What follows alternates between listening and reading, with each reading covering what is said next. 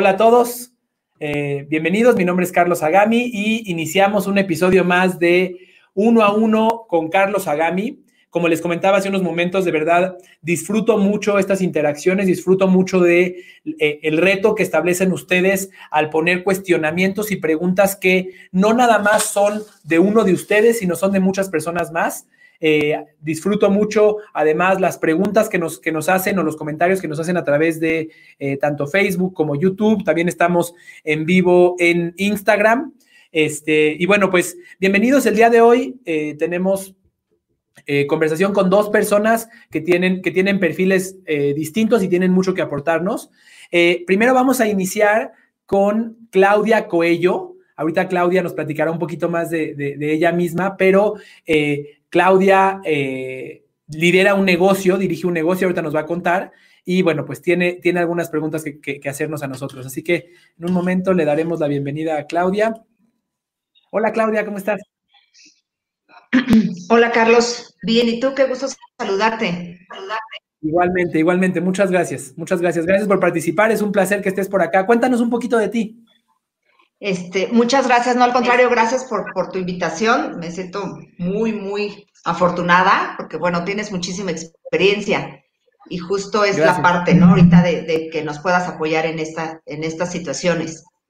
Este, les cuento, eh, nosotros tenemos una franquicia de Pack Mail en Vistahermosa, en la zona de Coajimalpa. Eh, esta eh, franquicia Pack Mail se dedica a la mensajería y paquetería. Okay. Nosotros trabajamos, eh, somos como tipo intermediarios entre las líneas transportistas, las principales DHL, FedEx, UPS y este, el cliente, ¿no? ¿Qué, es lo que nos, nos, nos caracteriza o nos distingue de que la gente pueda ir a un DHL o con nosotros? Es el servicio que le damos. Eh, en cuanto a que llega el paquete, para nosotros es súper importante ese paquete hasta que llega a su destino, ¿no? Le estamos dando seguimiento, si algo se atora, o sea, toda la logística que lleva la, seguimos muy, muy, muy de cerca, avisándole tanto al cliente, al que nos manda el paquete, como al destinatario, ¿no? Correcto. Entonces, si bien ahorita, durante este periodo, la mensajería no ha parado por ser una actividad principal, este, sí hemos tenido pues algunos pues va más lenta, ¿no? O sea, mucha gente nos dice, pero pues ahorita ustedes están con muchísimo trabajo, este, porque pues Amazon se está saturando y todo. Sí, pero nosotros no somos Amazon y no trabajamos directamente con Amazon, ¿no? Claro. O sea, somos un intermediario así como, pues, un pequeño, mediano empresario o micro incluso, ¿no? Entonces, para nosotros sí, sí ha sido pues un, momento de aprendizaje porque sí nos hemos tenido que reinventar en cómo recibir paquetes, ¿no? Porque antes era como muy estar muy de cerca con el cliente, muy, pero muy de cerca, o sea, en, te hablo en la parte física, ¿no? Porque somos, pues que llegaban, nos acercábamos con su paquete, muy, yo le ayudo a bajarlo del coche, o sea, todos ese tipo de servicios, ¿no? Este, y ahorita, pues con la distancia sí sí hemos tenido, pues todo esto se va haciendo más lento. Y dime algo, ¿cuáles, son los principales retos que estás enfrentando? Mira, ahorita lo que más, lo, lo más, este, que nos ha pegado, una, que a mí me gustaría pues un poco que, que, que nos apoyaras en esa parte, la parte eh, humana, o sea, la, gente que está conmigo, en cómo nos estamos cuidando, porque ya pasamos por el primer paso donde pues nos espantamos y entonces ya no queríamos abrir y, toda esa parte, ¿no?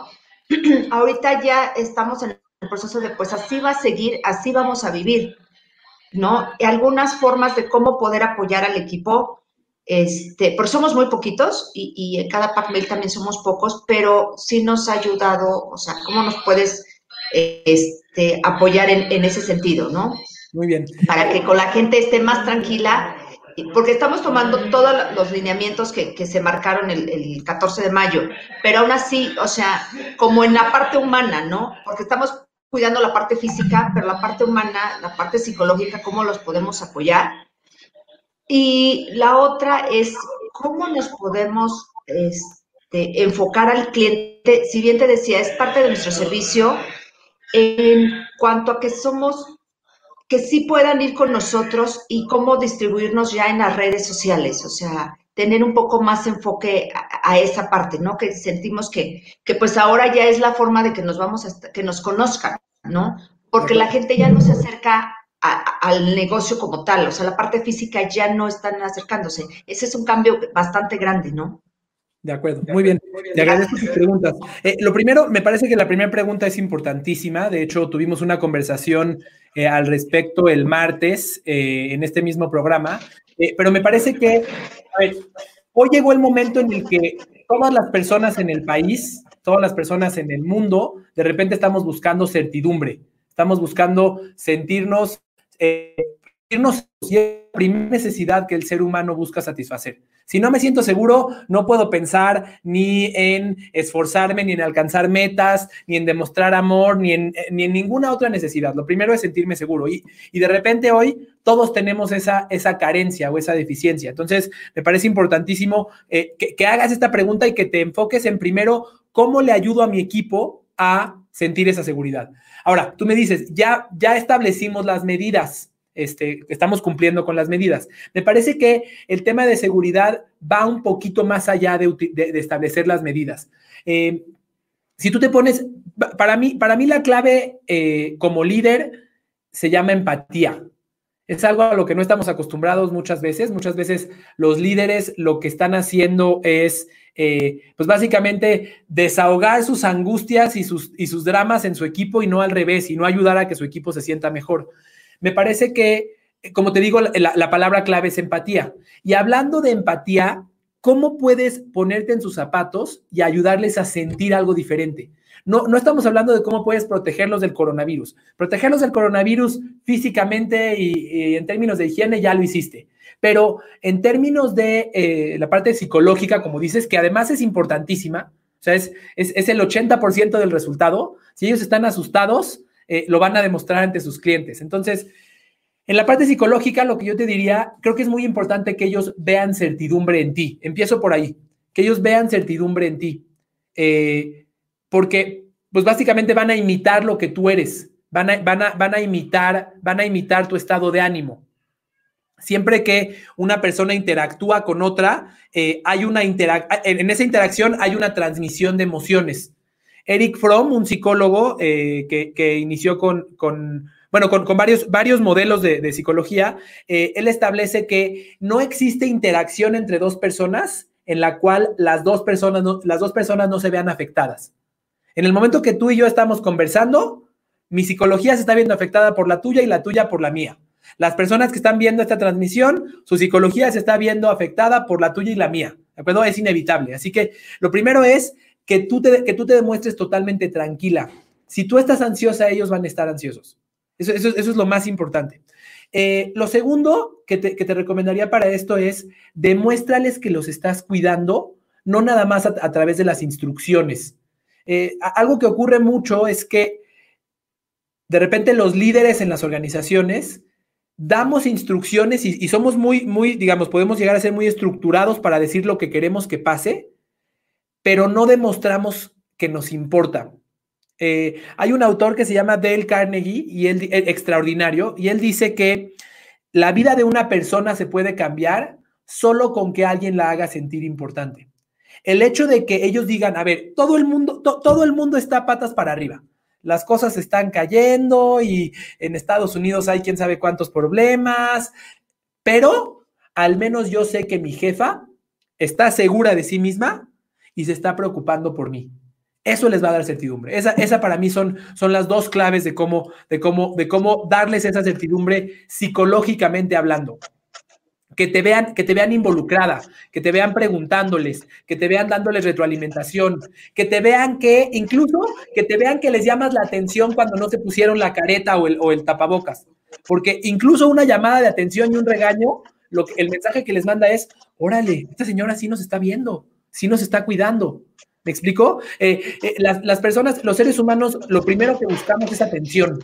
Y cuando no tenemos atención, hacemos muchas cosas eh, que, no son positivas. Cuando no tenemos atención es cuando los niños empiezan a portarse mal para que su mamá los voltee a ver. Este, y así como eso, muchas cosas más. Así que demuéstrales, demuéstrales tu atención y demuestra tu certidumbre y tu entereza. Esa sería eh, la respuesta a la primera pregunta, este, mi querida Claudia. Eh, Gracias. la segunda pregunta que me haces me parece también importantísima. Eh, tú estás en un negocio que, con el que muchos se podrán identificar que es un negocio de destino. ¿A, qué voy con esto? Nadie va caminando por la calle y dice, ah, un Pac-Mail, vamos a mandar algo. No, no hay impulsos. No hay impulsos. Aunque tu punto de venta esté hermoso y me pongas una edecán en la entrada y me pongas a Brad Pitt bailando adentro de la tienda y me regales tamales, no me importa porque no me estás...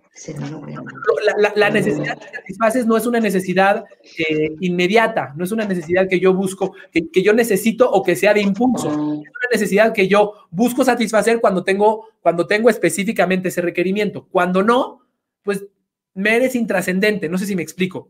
De cierta manera, eh, lo que tienes que crear tú es gente específicamente del mercado que tú necesitas, y ahorita hablaremos un poquito de eso, Tienes que crear gente que te venga a buscar cuando tenga la necesidad. También em, algo importante es que cuando estamos tratando, cuando tratamos nosotros de vender a otra, a otra persona o a una empresa y nosotros somos los que estamos presionando, yo soy el que te estoy diciendo, oye, mira, quiero que veas, oye, lo que ocurre es que la, el poder de negociación lo pierde, se lo, se lo le, entregas el, mango del sartén a la otra persona. Y lo que tú quieres es voltear la tortilla. Lo que, lo que tú quieres es exactamente al revés, que ellos te vengan a buscar a ti. Ahora, aquí viene la pregunta, cuando me decías, ¿cómo le hago para que mis clientes me vengan a buscar a mí en vez de que yo tenga que rogar porque, porque se me acerquen? Aquí déjame hacerte una pregunta. ¿Quién es tu cliente ideal, Claudia? Son todas las empresas que realizan envíos este, continuos, o sea, que realizan por lo menos 5 o 10 envíos, ¿no? De, lo que sea, paquetes o sobres, ¿no? A nivel nacional o internacional. Ok, entonces, empresas que hacen muchos envíos, no, no cualquier empresa, no cualquier persona, ese es tu, ese es tu, tu cliente ideal. Y es algo, y algo que pudiera agregar es que nosotros no competimos por precio, porque el precio estamos muy castigados, entonces no hay forma que yo le pueda decir, mira, te vienes por esta oferta, o sea, ese no es, es el servicio. el interés del servicio. Son, son, son, empresas que hacen muchos envíos, pero tampoco muchísimos, porque si hacen muchísimos, entonces el volumen les puede hacer que saquen un contrato con tus proveedores directamente. Así es. Entonces tú buscas, tú buscas un rango medio de personas que, que, hacen un, que tienen un buen volumen de envíos. No quieres el que hace un envío cada seis meses, quieres el que tiene un buen volumen de envíos, pero tampoco el, el grandotote. Y al mismo tiempo, quieres personas, eh, según lo que me platicas, quieres personas a las cuales, para las cuales, digamos que la certidumbre en el envío del paquete sea muy importante. Así es. Porque solamente por eso estaré dispuesto a pagar un pequeño sobreprecio eh, por, este servicio. Si, si, a mí no me importa la certidumbre, si a mí eh, lo estoy mandando, pero si llega hoy, mañana o en seis meses no me importa, pues sabes que me voy a ir con el más barato. Pero tu caso no es así. Tu caso es, yo, yo te voy a dar certeza, es lo que tú le estás dando, le estás dando seguridad a los clientes. Entonces, lo primero es, el, primer paso es identificar exactamente quiénes son. Eh, ¿quién es, ¿Cuál es este perfil? Que ya lo definimos. Empresas que hacen muchos envíos, pero no tantos, para las cuales la seguridad de la entrega es muy importante. Ahora, eh, yo te diría es de ahí hay muchos nichos. No, no conozco perfectamente a tus clientes, pero dentro de esto hay, mucho, hay muchos nichos. Quizás una empresa dentro, y corrígeme si me equivoco y tú me podrás dar ejemplos, quizás una empresa dentro de este nicho que estamos, dentro de este segmento que estamos hablando ahora, sea eh, un buffet de abogados, estoy inventando, que, que hace muchos envíos de contratos ida y vuelta y que la seguridad en el envío le es importantísima. ¿Hace sentido? Sí, exacto. Así es. Y que ellos sí necesitan que, como bien dices, que se asegure que llegue la fecha que le dijimos. ¿no? Ok, correcto. Entonces, Porque se está jugando más que el, que el envío por Claro, claro. el, el, valor de que el envío llegue tarde puede ser muchísimo mayor que los 200 pesos que cuesta el envío. Muchísimo mayor, infinitamente mayor. Eh, entonces, entendiendo esto, lo que, lo, que sigue es cómo te vas a comunicar con estos nichos. Estamos acostumbrados a comunicarnos de forma genérica, a decir, yo hago envíos y quien necesite envíos que me busque. No, no, e, e, ese camino no, no va a hacer que los clientes se atraigan hacia ti.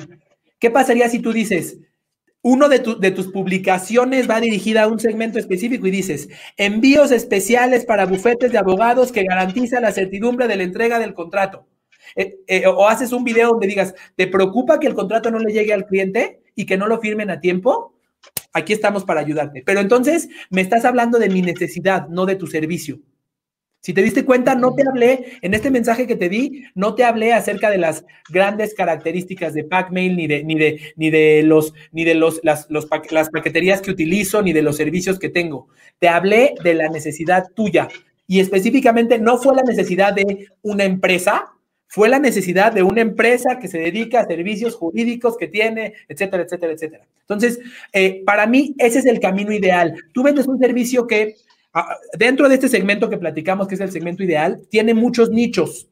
Tiene, hay, hay muchos, muchos, muchas características. Eh, ahorita me contarás qué otros hay. Quizás a lo mejor otro nicho puede ser un, un microempresario que vende por internet y que ya vendió una pulsera que él cosió y necesita que la pulsera llegue a, su cliente porque la vendió, no, estoy inventando, no sé, por Mercado Libre o por redes sociales, no tengo idea.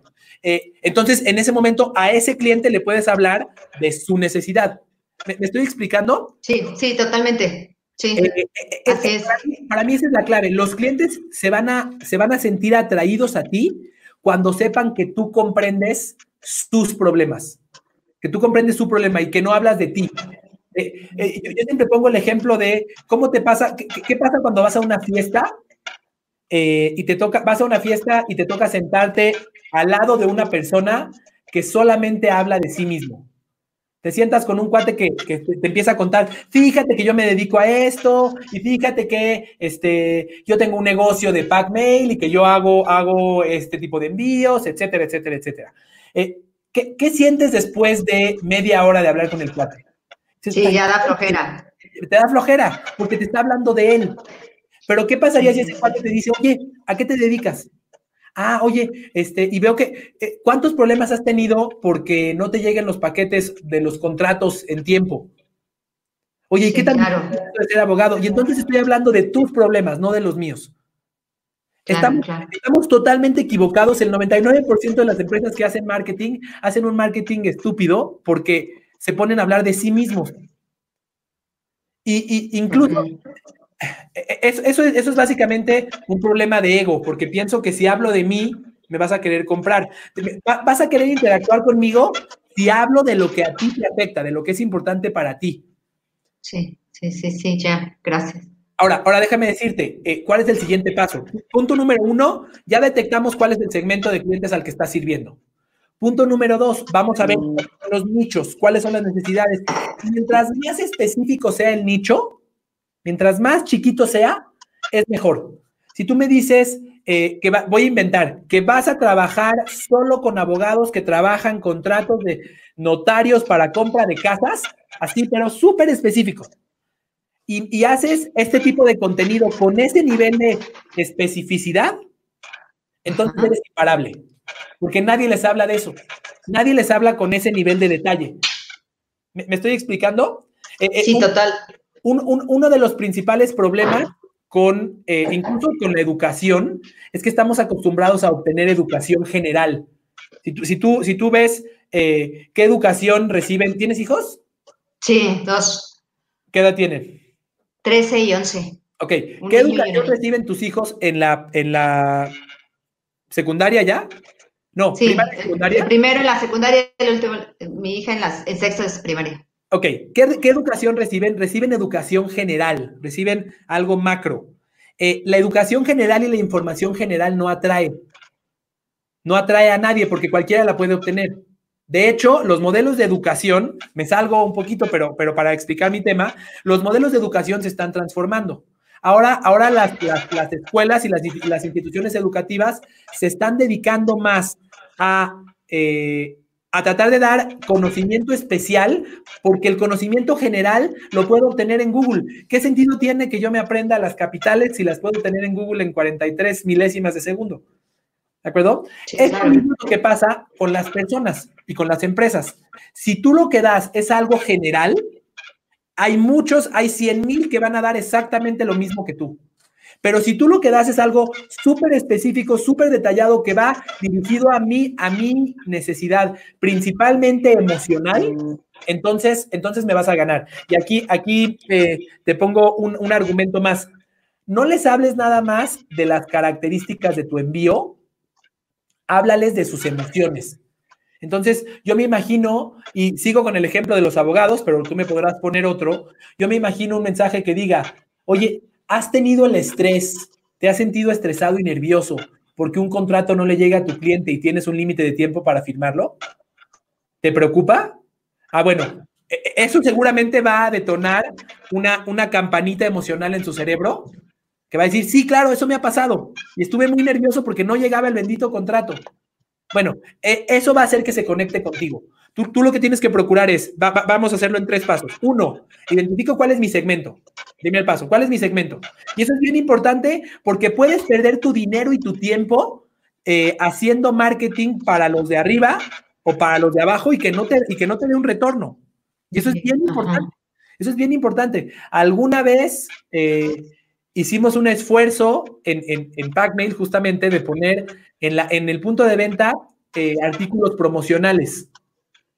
Y entonces, ah, eh, aquí te vamos a dar una botellita o te vamos a dar un... Y desde mi perspectiva... Desde mi perspectiva, eso no es lo que está buscando el cliente al que te estás dirigiendo. Eso quizás es lo que está buscando el de hasta abajo, pero ese no es el cliente ideal para ti. manda, sí, exacto. Y además, eh, no, no, es el cliente que más te conviene y además recordemos que tú no vendes por impulso, tú vendes por una planeación. ¿Qué pasaría? Yo, yo te pongo esto, ¿qué pasaría, Claudia, si dentro de estos nichos que acabamos de platicar, tú te conviertes en una, eh, en una autoridad en redes sociales experta en esos temas? Sí, que eso es lo que... Es un video al día donde me dices, ¿cuáles son las mejores formas de garantizar que tu contrato llegue a tiempo? Este, y, ese, ese, ese, mensaje lo envías directamente a los segmentos, a los nichos de clientes que estamos, que estamos pensando. Que se conviertan, que tú te conviertas en, en el líder de opinión de sus problemas. Em, el fundador de Waze, Uri Levin, eh, un israelí súper inteligente que ya, que vendió Waze en más de mil millones de dólares a Google y que ya, y tiene otras 10 empresas más que también ya están en ese mismo proceso. Eh, él dice la siguiente frase que me parece extraordinaria. Él dice, enamórate del problema de tu cliente y no de tu solución. Enamórate del problema de tu cliente y no de tu solución. Eso nos ocurre muy comúnmente, que estamos tan ensimismados con lo que vendemos que no dejamos de hablar de nosotros y somos como ese cuate de la boda que te acabo, que te, acabo de platicar. No dejamos de hablar de nosotros y de lo que nosotros hacemos y de lo que nosotros hemos logrado y de lo que nosotros sabemos, cuando lo que a nuestro cliente le importa es que le hablemos de su problema. Y si le hablas de su problema y en el camino le demuestras que sabes mucho, entonces no te va a dejar ir nunca. ¿Qué pasaría si Claudia y la franquicia de Pacmail Coajimalpa se convierte en la experta en envíos para notarios? Soy, la experta. Yo, si quieres hacer un envío para notarios, es conmigo. No, no hay mejor que conmigo. Porque, porque yo sé, yo, conozco, yo hablo tu mismo lenguaje, yo conozco tu problemática, yo entiendo por lo que estás pasando. Entonces, no, no vas a tener duda. Ahora, el tema es que esto lo puedes hacer 20 veces diferentes para cada segmento. ¿Me explico? ¿Tienes una base de datos? Sí. Eh, imagínate que tú puedes segmentar a los clientes. Primero, ya, ya, ya, ya elegimos el, segmento. Después, eh, vamos, vamos a establecer los nichos. ¿Cuáles son los nichos de clientes a los que les vendes tú?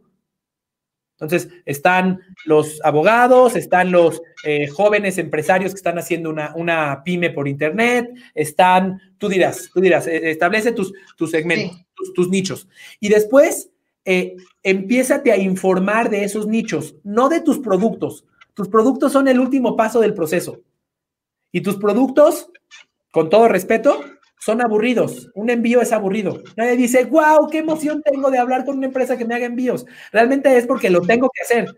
No me estás vendiendo helados o me estás vendiendo el cine, me estás vendiendo algo que tengo que hacer. Entonces. Y que además no es agradable pagarlo. Claro, no es agradable pagarlo. E, e, es, el producto, es de los productos menos sexys que hay, pero es un producto necesario. Ahora, necesario. Ya, ya identificaste el segmento, identifica tus nichos y ahora infórmate de cada uno de los nichos. Habla con personas de cada uno de los nichos. Ah, si uno de los nichos, vamos a pasar a otro ejemplo. Uno de los nichos son los jóvenes empresarios que tienen un negocio online. Habla con ellos y diles, a ver, oye, ¿qué es lo que más te estresa? No, sin venderles, nada más los estás entrevistando. ¿Qué es lo que más te estresa?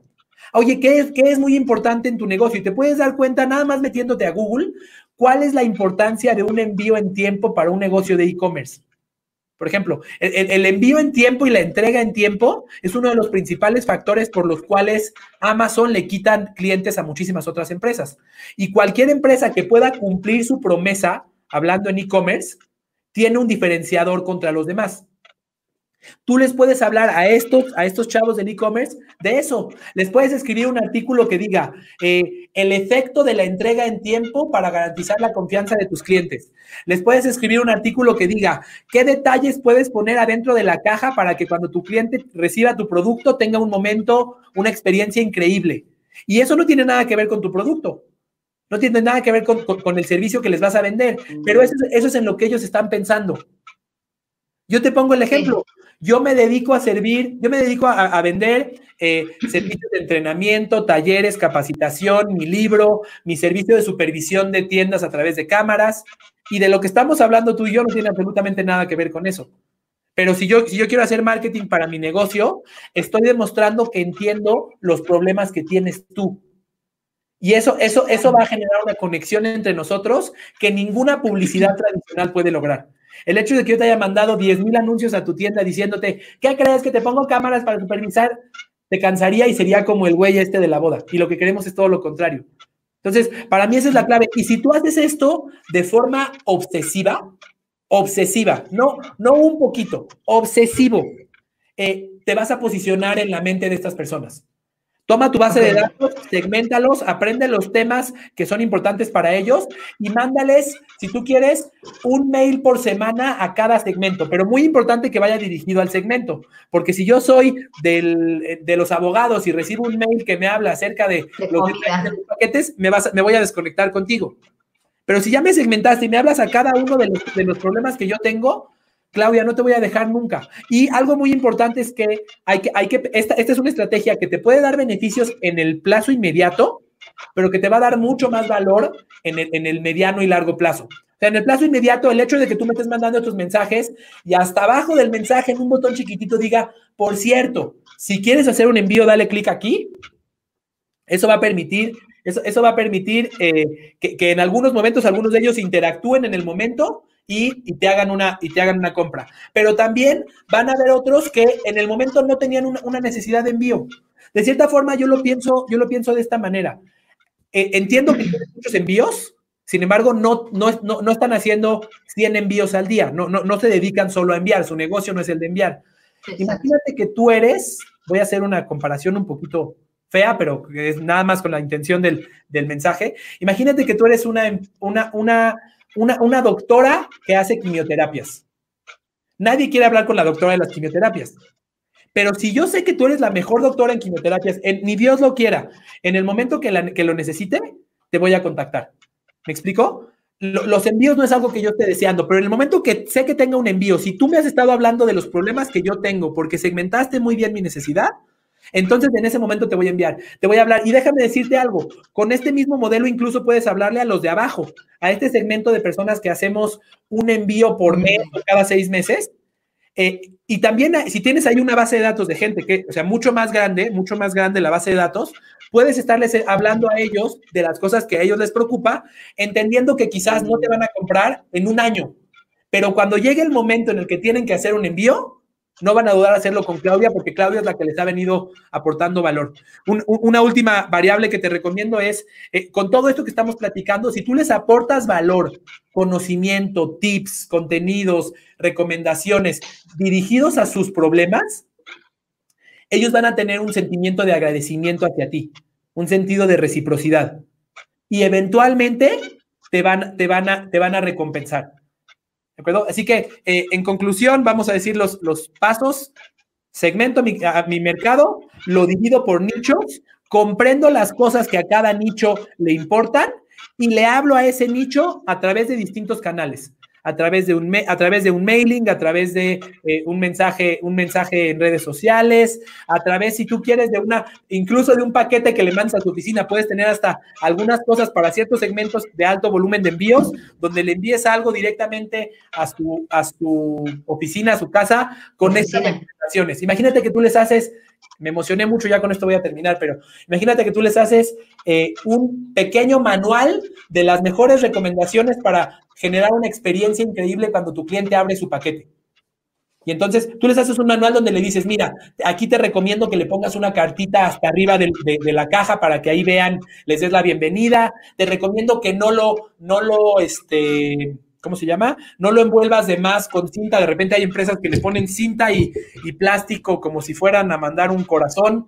Les puedes poner muchos tips y darles esas recomendaciones. Y eso lo, van a agradecer. Y entonces van a saber, oye, hay muchas empresas de envíos, pero Claudia y su franquicia son los expertos en mi problema. Eso es lo que quiero. Ok, ok. Muchísimas gracias.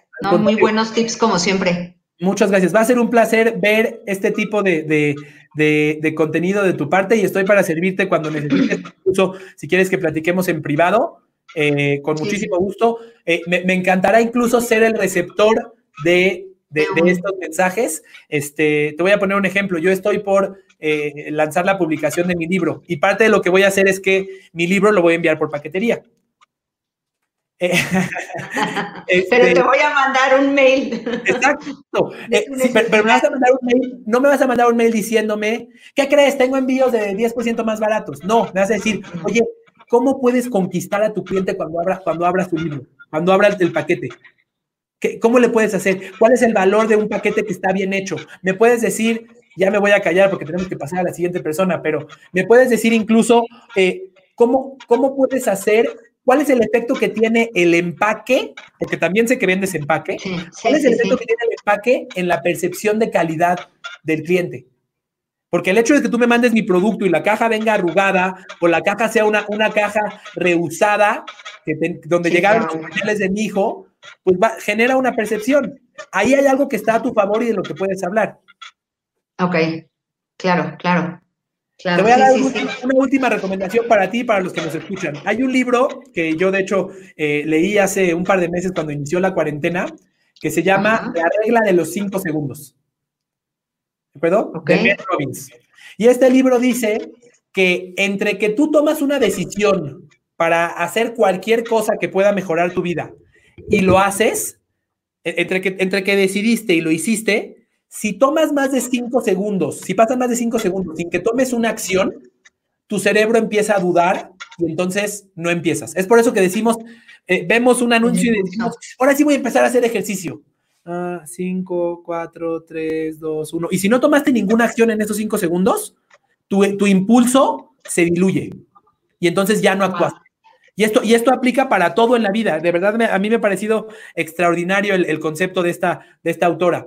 Eh, lo que te quiero decir es, para ti, para los que nos escuchan, si tomaste una decisión, toma una acción ahorita mismo. En tu libreta escribe, eh, eh, este es el primer mail que voy a mandar, o este es el primer paso que tengo que hacer, o esta es la, la, base de datos que voy, a, que voy a segmentar, para que te mandes un mensaje a tu cerebro de que de verdad lo vas a hacer. No hay nada, no hay nada más, más, más desmotivador y que desempodere más a las personas que escuchar buenas ideas y no accionar.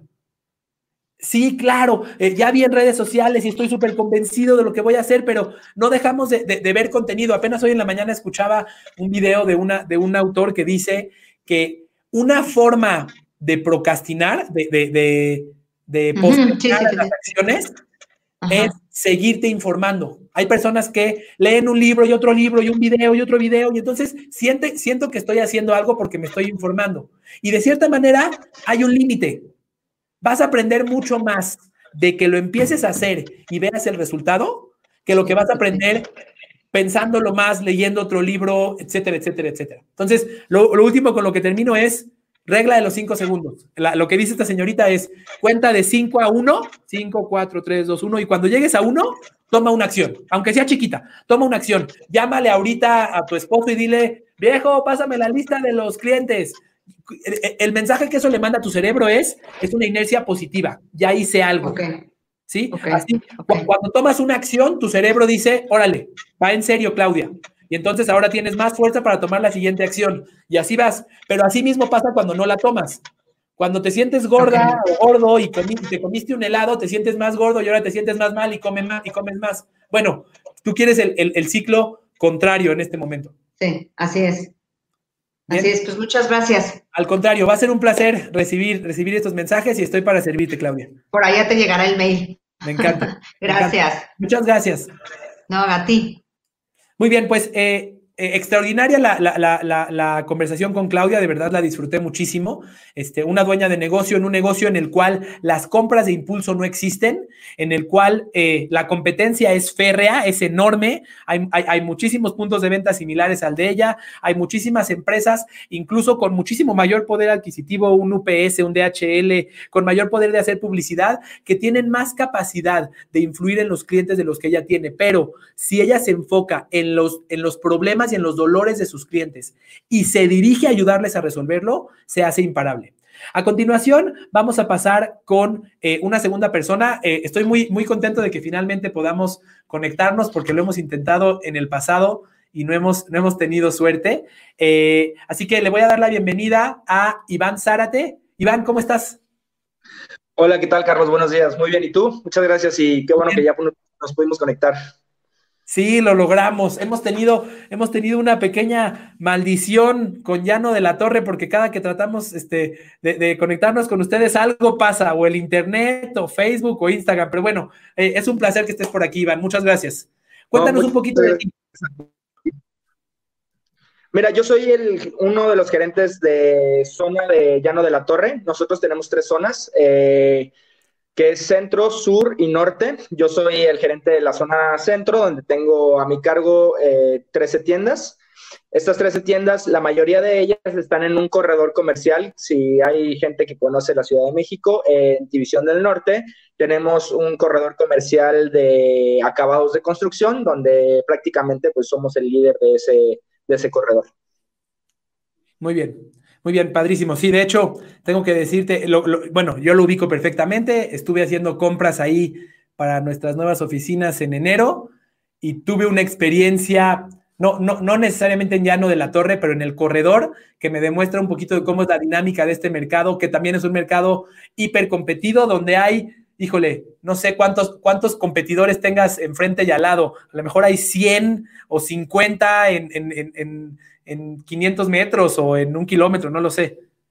Sí, prácticamente el corredor es negocio contra negocio, contra negocio, contra negocio, hablando de lo mismo, de los mismos productos, no hay un diferencial ni siquiera que digas, este maneja tal marca, este maneja otra marca, no, inclusive eh, hay compañías hermanas que están compitiendo en el mismo corredor, entonces eso hace que sea un tema totalmente diferente a lo que es un, retail normal, ¿no? O sea, este retail es, es muy específico, pero también con la competencia en la parte de donde explotamos mucho la parte de servicio y entra en juego eh, la parte del precio, donde eh, es, el, es en donde yo quiero un poquito empezar con, la conversación contigo, ya que me parece muy interesante eh, en tus conversaciones y en tus, en tus pláticas que nos has hablado de la experiencia, ¿no? O sea, básicamente lo que nos has hablado durante estos días es cómo otorga una experiencia al cliente, cómo el cliente se siente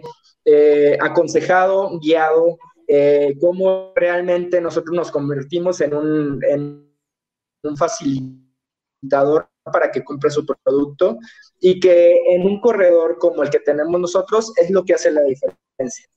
Eh, lo que te quiero preguntar ahorita, lo que me gustaría comenzar es, ¿tú, ¿tú, qué, o cómo ves o, qué recomiendas cuando tenemos, voy a hablar del nivel gerencial, en el nivel gerencial tenemos la gerencia de la tienda y abajo de la gerencia de la tienda tengo 12 vendedores.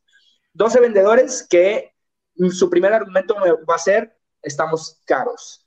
No le pude vender porque tiene un precio de la competencia por debajo del nuestro, no podemos llegar a ese precio. Están regalando el producto, ¿no? Muchas veces escuchamos eso, están por debajo del costo cómo yo como gerente puedo hablar con mi gente y motivarlos para que, hey, no es precio, o sea, tenemos que ir por aquí, es una, es una, es una cuestión de experiencia, de guía, de eh, ¿cómo, cómo puedo fortalecer esos pilares para que mis vendedores realmente vayan por esa parte, porque es muy fácil ahorita que tú y yo lo, digamos y, lo, se lo platiquemos a un vendedor, pero ¿cómo realmente lo motivo para que sí, sí baje esa información y, la aplique?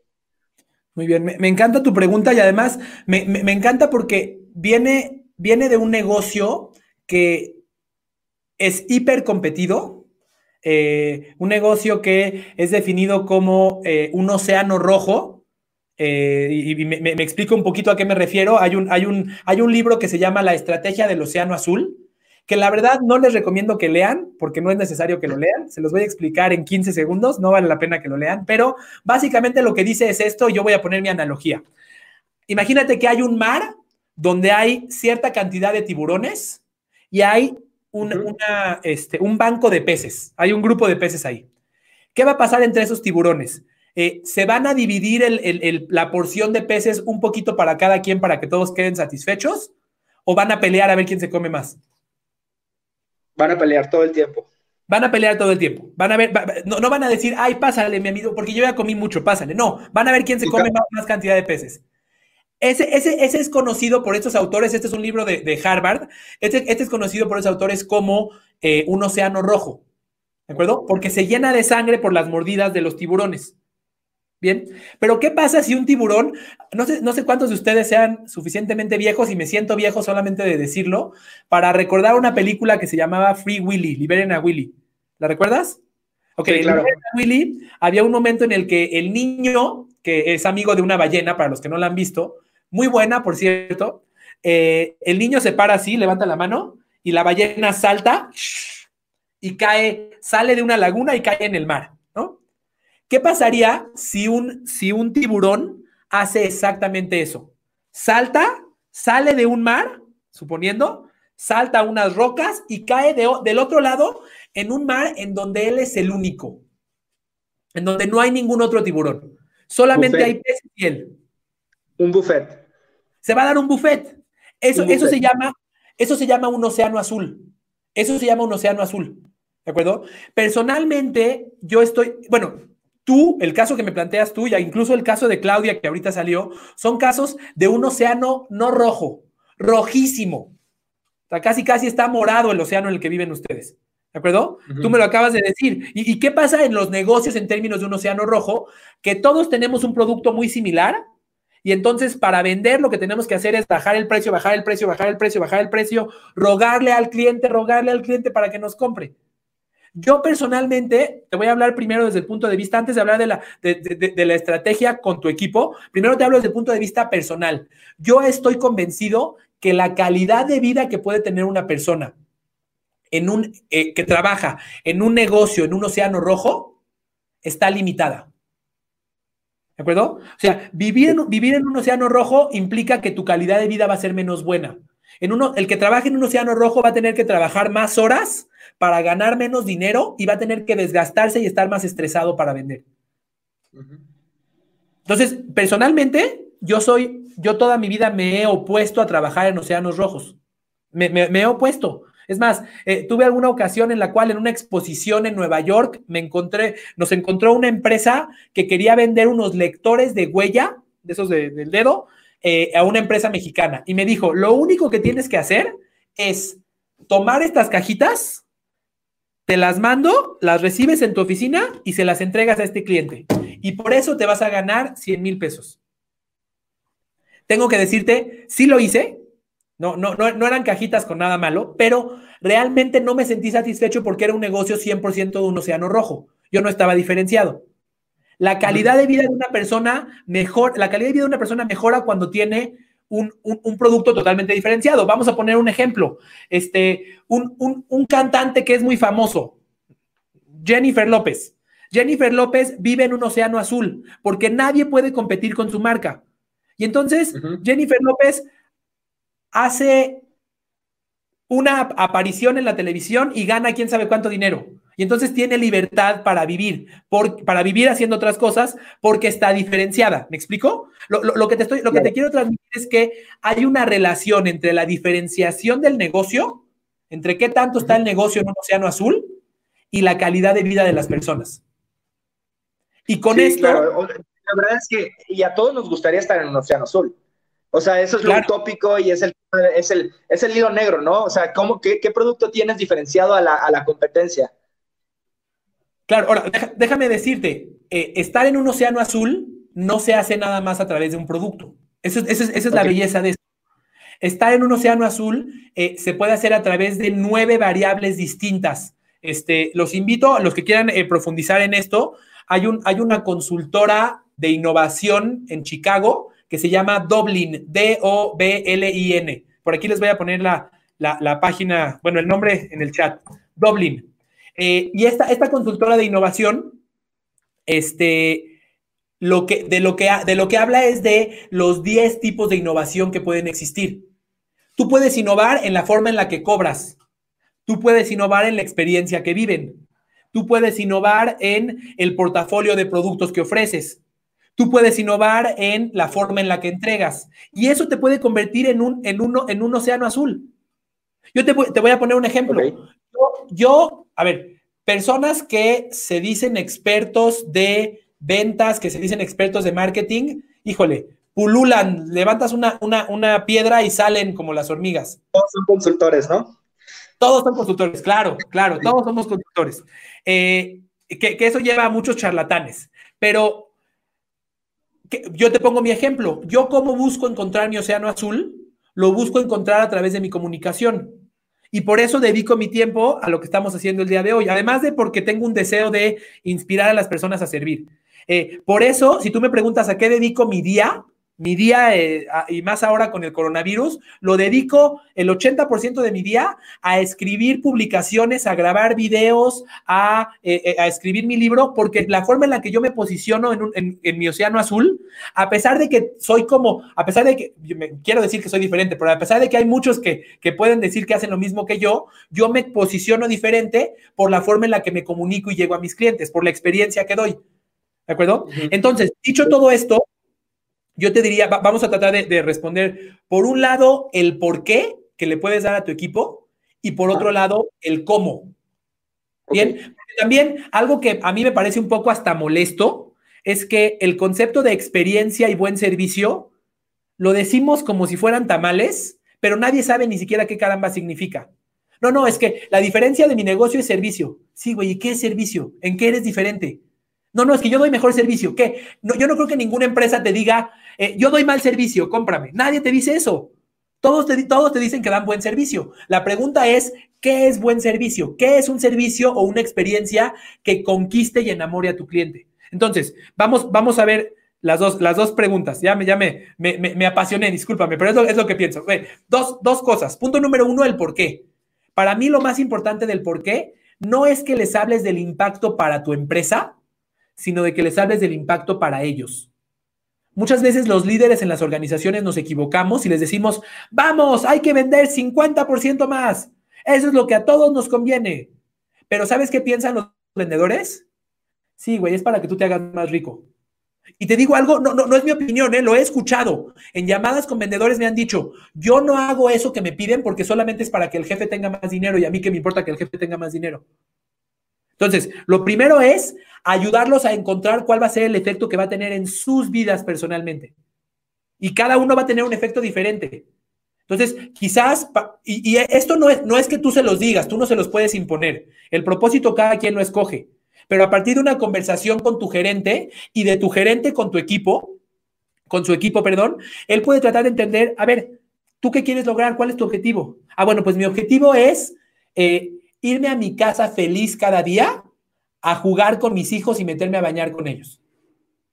Ok, ese es tu objetivo. Perfecto. Para que logres eso, el mejor camino para mejorar tu calidad de vida es que, es que te, diferencies en el servicio que vas a prestar. Porque de esa manera vas a poder tener tranquilidad económica, porque de esa manera vas a tener menos estrés, porque de esa manera te vas a enojar menos. Es más, vas a, vas a trabajar menos. Como te dije, a mayor nivel de especialización, menor nivel de trabajo, requieres menos cosas. Un barrendero que tiene un nivel de especialización bajo tiene que trabajar muchas horas para poder mantener su casa. Pero una persona que es muy especializada y tiene mucho conocimiento, hay personas que te, van a cobrar 50 mil dólares por una hora de una conversación. ¿De acuerdo? Entonces, lo primero es, para motivarlos, ayúdalos a que ellos encuentren sus propias razones. Las personas nos motivamos por nuestras propias razones, no por las razones que nadie más nos impone. ¿Me explico? Sí, es un muy buen punto. Eh, y, básicamente se hace a través de preguntas. Esto, lo vas a lograr a través de preguntas, no, no a través de decirles tú. Para ti es importante porque entonces tú vas a tener más dinero porque a lo mejor el dinero no es lo que le importa. A lo mejor lo que esta persona está buscando es eh, sentirse, sentirse, sentirse realizado y sentirse útil. Y entonces cada quien que elija su propio propósito. Yo hago un ejercicio, de hecho, les voy a compartir, por aquí tengo un ejercicio, ahorita se los voy a sacar y se los voy a compartir. Tengo un ejercicio de, eh, del propósito. Ah, bueno, lo van a ver en este post. Este, no lo encuentro ahorita y no me quiero desviar, pero lo van a ver en este post en, los comentarios, tengo un ejercicio que de hecho le puedes utilizar con ellos, en el cual a través de un video les hago estas preguntas y descargan un PDF y ellos pueden responder cuáles son sus propias razones por las que están haciendo las cosas. No, no, ¿cómo lo estoy haciendo para que Iván esté más contento? No, ¿cómo lo estoy, ¿por qué lo estoy haciendo? Para mi propio objetivo. Entonces, con eso me parece que podemos responder el por qué. Y te voy a poner un ejemplo. Eh, ¿Qué pasaría si alguno de ellos dice, mi objetivo es llevarme a mis hijos a la playa? Pero al mismo tiempo quiero disfrutar el proceso de aquí a diciembre en el que voy a trabajar para poder tener dinero y llevar a mis hijos a la playa y quiero estar presente con ellos. Para mí ese me parece un objetivo increíble. Para mí, esos son el tipo de objetivos que debemos de tener. Yo, deseo, yo deseo, y ahora que me paso eh, quién sabe cuántas horas al día viendo Disney con mis hijos, mis hijos quieren ir a Disney. Yo deseo llevarme a mis hijos a Disney y ellos ya saben que el primer paso para que, para que los lleve a Disney es que yo trabaje. Pero yo además deseo que mi proceso para llegar a Disney y verlos ahí abrazando a Mickey eh, también sea un proceso que disfrute. Pero bueno, ese es mi caso. Entonces, eh, eh, con, eso, con eso atacamos el tema de, del por qué. Ahora rápidamente quiero decirte el cómo. Porque lo que no quiero es que les digas, bueno, entonces da mejor servicio. Sí, ¿Y qué es mejor servicio? Lleva a tus hijos a la playa, pero ¿cómo? Exacto, ¿cómo? ¿Cómo? Y aquí, aquí algo muy importante eh, y, tiene que ver un poquito con lo que hablamos con Claudia hace algunos momentos, es que cada persona que entra a tu tienda tiene una perspectiva diferente de lo que significa mejor servicio. Y ahí es a donde, a donde las cosas pues requieren un poquito más de, de inteligencia. Te voy a poner un ejemplo. ¿Qué pasa si llega mi esposa a, una de tus tiendas eh, y tú le dices, hola señora, pásele por aquí, mire, le voy a ofrecer un café, siéntese, le voy a traer todas las muestras de lo que puede resolver su problema y además ya tengo resuelto el tema de la colocación, usted no se preocupe, este, pero además, mientras esa experiencia pasa, el espacio la hace sentir cómoda. No llega y está la torta del vendedor, porque eso me pasó en, División del Norte, está la torta del vendedor encima de la mesa y están escuchando reggaetón en la computadora y está sentado uno con la corbata así toda salida. Yo no dije que en tu empresa, dije que en, División del Norte. División. Eh, todo eso es parte de, lo que le puede hacer. Vamos a suponer que no pasó eso. Lo recibió una persona muy bien vestido, que le habló con las personas correctas, no escuchó ninguna mentada de madre entre las personas de la tienda que de repente se abren y dicen, oye, güey, bájate. No, no pasó nada de eso. Toda la experiencia fue muy buena. Ahora, eh, y se, sentó y le hizo, le, hizo sentirse apapachada para ella que no tiene ni la, ni la menor idea de cómo se compra un piso, cómo se coloca y cuánto debe de costar. Ya, esa es una experiencia. Eso para mi esposa puede ser una experiencia extraordinaria. Ahora yo te pregunto, si llega un contratista, un colocador de piso, de, de, de, o sea, una persona que se dedica a colocar piso y a venderle ese servicio a otras personas, y lo tratas igual, ¿cómo se va a sentir? No, que está perdiendo el tiempo. Que está perdiendo el tiempo. Entonces, lo que para una era extraordinario servicio, para otro, mejor patealo.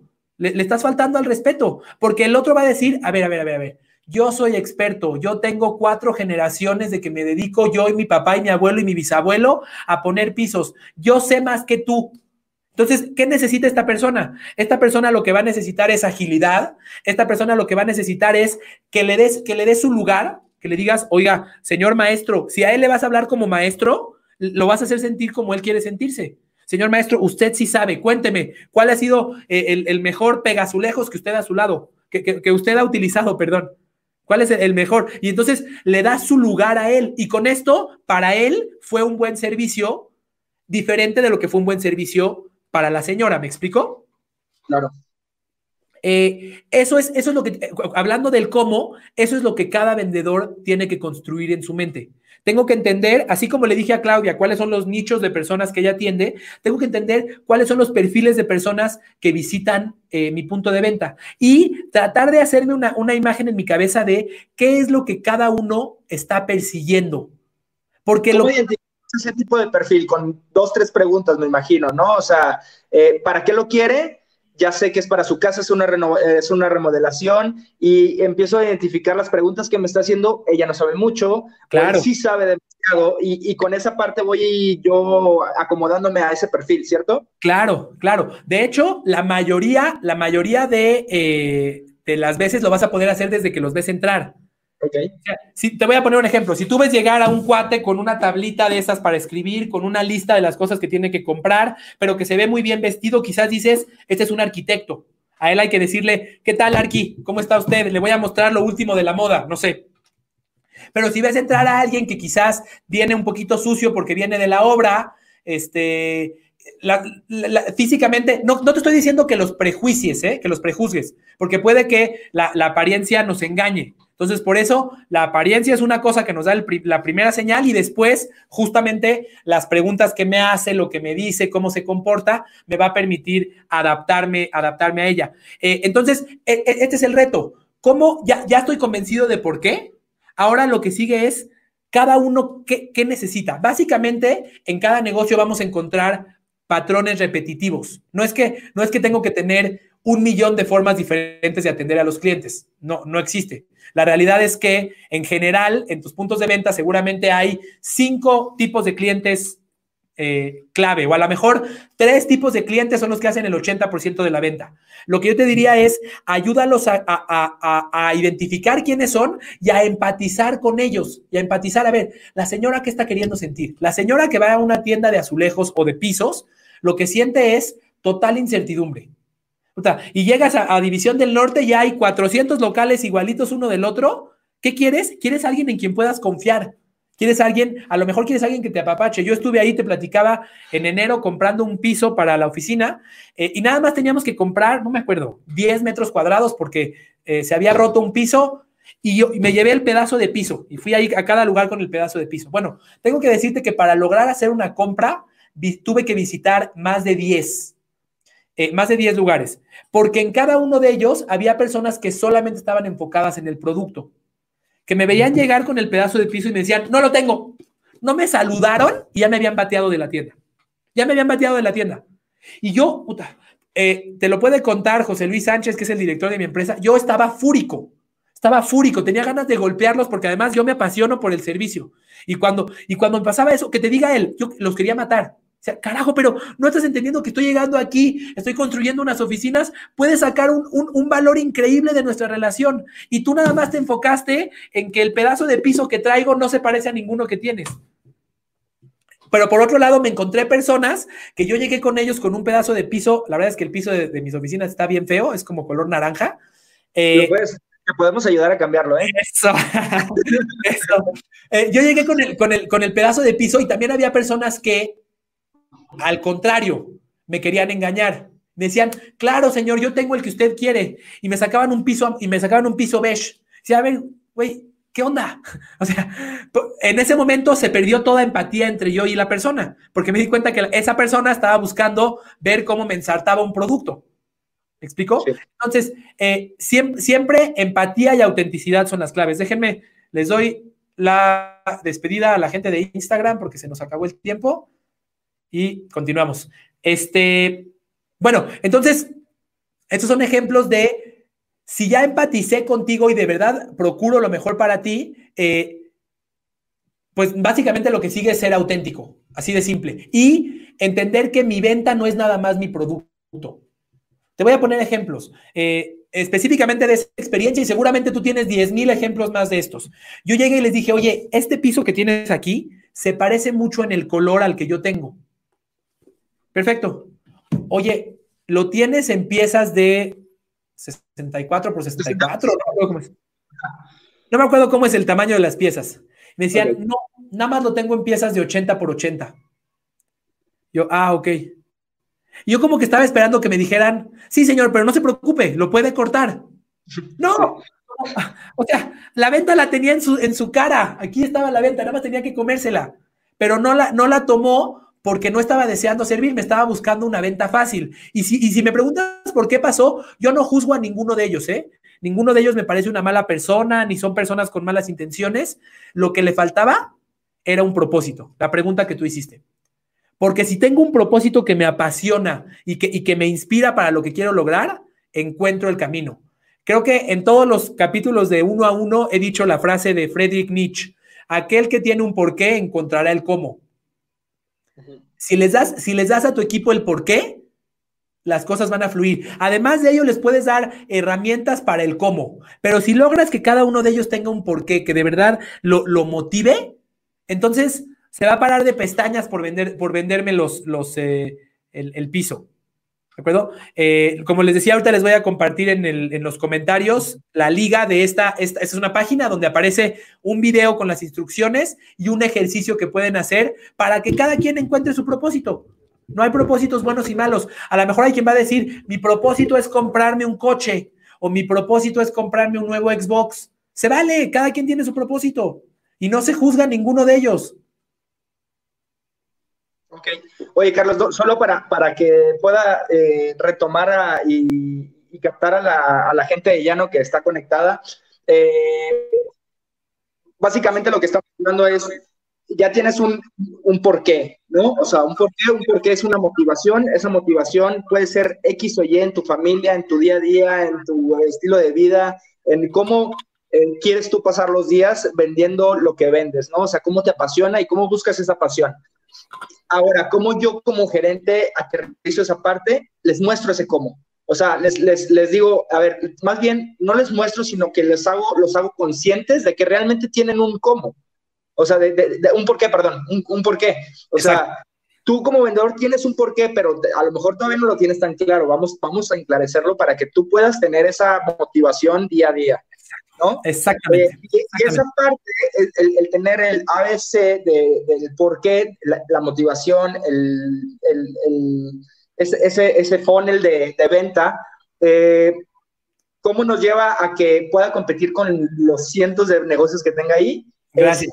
ya tengo la motivación, ya sé por qué, y ese, y ese por qué, y, ese, y ese, esa, esa, esa motivación que tengo para hacer día a día el mejor vendedor y realmente hacer una venta eh, que, traiga valor, me va a hacer tener un mejor servicio y me va a hacer competir en un, mar, en un mar rojo donde hay cientos de tiburones que están vendiendo lo mismo, pero mi motivación va a ser la clave de, la diferencia para que yo pueda tener un mejor servicio y una experiencia con mi cliente. Déjame, déjame agregarte dos cosas más.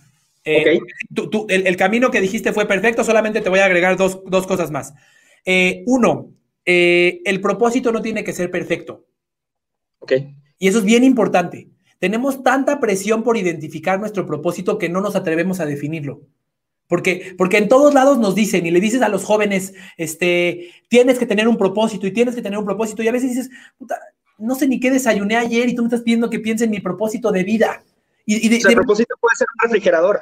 Quiero un refri. Sí, y tu propósito puede cambiar cada día. O sea, puede cambiar hasta que encuentres el propósito en el que te sientes cómodo. No, no, eso es bien importante. No le pongamos presión a que tienen que encontrar el propósito perfecto ahorita, porque si no, no se van a atrever a, buscarlo. Es como si yo te digo que. filosofía, ¿no? Tampoco es el, encontrar la luz de la vida ni el camino correcto a la felicidad. Es, ¿qué, ¿qué quieres ahorita? Mira, déjame, déjame platicarte. El, eh, eh, voy a hacer un pequeño comercial. Mi, mi libro eh, me, pasé, mucho tiempo definiendo qué, subtítulo le iba a poner. Mucho tiempo, mucho tiempo. Eh, primero mi subtítulo hablaba de ventas y luego me di cuenta, después de incluso chillar como Magdalena, porque la, la escritura del libro me pasó eso, que eh, el camino, que el propósito, perdón, que servir es el camino hacia tu propósito. ¿A qué me refiero con esto? A medida que yo voy atendiendo a una persona y le voy dando lo que necesita, eso va reflejando algo de mí. Y cuando yo vi y le iluminé la cara y vi que le, le hice sentir muy bien al contratista o a la señora y vi que le cambié la vida, eso genera dentro de mí inconscientemente una satisfacción que digo, órale, eso se sintió padre. Por mi propósito va por ahí. Yo, cuando alguna vez, alguna vez en un, en un entrenamiento eh, que, que, hago presencial, cuando se podían hacer entrenamientos presenciales, vi que una de las, eh, te cuento, al terminar el entrenamiento, invité a las personas a que se escriban una carta a sí mismos. Se, escriben una carta y se las mandamos físicamente, así con carta, con sobre, con timbre, a su casa seis meses después. Y cuando iba yo caminando alrededor de la gente que estaba escribiendo las cartas, vi que uno de ellos escribió una carta que decía, ah, no me acuerdo exactamente la frase, pero algo así como que, gracias a este curso me siento inspirado, me siento lleno de energía. ¿Y sabes qué sentí en ese momento? Dije, ese es mi propósito. Para eso existe, para eso existo. Nadie me lo dijo. No es de que yo, si me hubieras preguntado dos días antes cuál era mi propósito, no tenía la menor idea. Lo encontré porque lo vi reflejado en otra persona. No sé si me explico.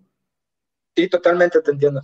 Entonces, aquí lo que te quiero decir es, primer cosa, no hay presión. El propósito no tiene que ser perfecto y no tiene que salir hoy. Poquito a poquito y puede cambiar mañana. No pasa nada. Eso es lo primero. Ahora, lo segundo, eh, y qué bueno que, que, levantaste esta pregunta porque si no yo hubiera dejado algo inconcluso, es cómo pasamos del océano rojo al océano azul. Ya encontré mi por qué. Ahora, ¿cómo paso del océano rojo al océano azul? Si, si ya sé por qué lo quiero hacer, entonces ahora, ahora ya tengo ga gasolina, ya tengo gasolina, ya tengo ganas para, ya tengo oxígeno para intentar eh, un, un, un, un camino diferente. Ahora lo que sigue es, ¿qué cosas puedo hacer distintas que están en mis manos para que mi tienda sea totalmente diferenciada de todos los demás? ¿Qué puedo hacer totalmente diferente? A lo mejor mi tienda puede tener híjole, o sea, hay, que pensar en muchos elementos. A lo mejor mi tienda puede tener eh, una, un, yo le puedo, voy a, voy a, pensar en ideas. Yo le puedo mandar a mis clientes recomendaciones de decoración por correo. A lo mejor... Ahorita que, ahorita que tocas ese tema, eh, y perdón que te interrumpa, eh, para mí y para el resto de mis vendedores y gerentes, cuando mandamos algo por correo, no tiene el impacto y, yo sé que puedes mandar un mensaje que realmente le interese o que puede, cortita y al pie y que puede ser de mucha, de, mucha importancia, pero en nuestra experiencia el, el, mail no nos ha ayudado mucho. Entonces, este, yo siempre les digo, no se cierren al mail, no importa, el mail es una herramienta que, que va a ser un recordatorio de que ahí estamos. Solo, sí. solo, es un recordatorio. A lo mejor nuestros clientes no leen esos mails, no les interesa, ni siquiera, aunque el, el, el, mensaje y el contenido sea realmente para un constructor y sea un dato, un fun fact que tú abrirías, muchos de nuestros mails, el, el ranking que tenemos de mails abiertos y leídos es muy bajo. Por más que le hemos movido la estrategia, por más, entonces, es, yo creo que es una, una forma de aparecer a lo mejor no te van a leer, pero ahí estás. Mira, te, te quiero, te quiero, eh, quiero decirte que desde mi punto de vista puede ser muy poderoso si el contenido es el adecuado. Te voy a enseñar, y a lo okay. mejor hasta lo recibiste. Eh, déjame ver. Ok. Ahorita, es que yo soy un ejemplo de, de, de ese tipo de cosas. No lo abro. Fíjate, este, no, mail, no, este mail que ves acá Ajá fue el primer mail que envié yo cuando inició la cuarentena. Y, y me pareció muy interesante el, el, el, título, pero no lo abrí. O sea, eh, yo, yo soy, es, no, te, te, soy muy sincero, ¿no? Para, para, porque así como yo, lo que me llega por mail que no es trabajo, pocas veces lo abro. No, no, pasa nada. Va a haber un porcentaje, va a haber, mira, si, si esos mails, o sea, el mail es otro canal de comunicación. Sí, así sí, como eso, así como eso, está WhatsApp, está que les mandes SMS, lo que tú quieras. Pero si cada interacción que tú tienes con tus clientes, tú estás buscando darle algo a tu cliente, tú le, estás, tú le estás dando algo de valor, eso genera, un, aunque no lo hayas leído, eso generó un cambio de tu relación conmigo. Sí, bueno, Porque, sí, mi, mi, punto de vista fue diferente a partir de ese correo. Claro, eh, o sea, aunque no lo hayas leído. Era, porque okay. te, diste cuenta, te diste cuenta que en mi correo no te puse publicidad, ni te puse un descuento, ni te dije compra ya. Te diste cuenta que te estaba sirviendo y en, y en ese momento tus barreras o tus resistencias ante una, ante una empresa las bajas, tus escudos los bajas, porque la persona dices, oh, bueno, este cuate me está sirviendo, ahorita no lo quise usar, ahorita lo que me está diciendo no lo quise usar. Ya, no pasa nada. Pero sé que la, relación que tengo con él es una relación en la cual me busca aportar valor. Qué buen punto, sí. Ahora, eh, hablando, el, mail puede ser un camino que, es parte. Perdón, ya, te, desviado del tema del mail, pero vamos otra vez a, la experiencia y a qué podemos hacer para estar en el mar azul. Seguro, mira, eh, la experiencia de, una experiencia de compra tiene 10 elementos, se compone de 10 elementos. Eh, que van desde el espacio físico, qué música tiene, a qué huele, cómo está vestido el vendedor, de qué palabras y de qué habla el vendedor, eh, los productos, los productos son parte de la experiencia, si no tienes inventario seguramente pues tu experiencia se ve afectada, los precios son parte de la experiencia, este, hay 10 elementos. En cada uno de ellos puedes hacer una innovación. Es más, a lo mejor hay algunos, yo, de, los 10 elementos, hay algunos que yo considero elementos fijos y otros que yo considero elementos eh, dinámicos. ¿A qué me refiero con esto? La ubicación de la tienda es parte de la experiencia. Pero, a ver, mueve una tienda de División del Norte a otro lugar. Sí, se oye padrísimo, no, pues, no está tan fácil, no, no, no, son enchiladas. Pero sí hay otras cosas que puedes hacer. Yo, yo te pongo un ejemplo. Vamos a, vamos a convertir esto en un océano azul. Vamos, ahorita mismo vamos a convertir a los vendedores de llano de la torre en un océano azul. ¿Qué pasaría si ellos se meten a internet? Ahora además que tenemos algo de tiempo y se convierte cada uno de ellos experto o obtiene eh, una, base de conocimiento en decoración de interiores. Paso número uno. ¿Qué pasaría si cada uno de ellos toma un perfil físico que se refleje como un decorador de interiores? No nada más que se vista como un vendedor de Liverpool o que se vista como un cuate con jeans y camisa. No, que se vea, que se vea como sea que sea un decorador de interiores. No sé, no sé cómo sea esto. Tercero, ¿qué pasaría si cuando llega, cuando llega el cliente, cambio mi proceso de venta y en vez de preguntarle, ¿qué buscaba? ¿Cuántos metros? ¿Qué pasaría si cuando llegue el cliente, específicamente la ama de casa, por ejemplo, que tiene un perfil distinto, le digo, oiga señora, eh, Cuénteme un poquito cuál es la vibra que quiere tener en ese espacio.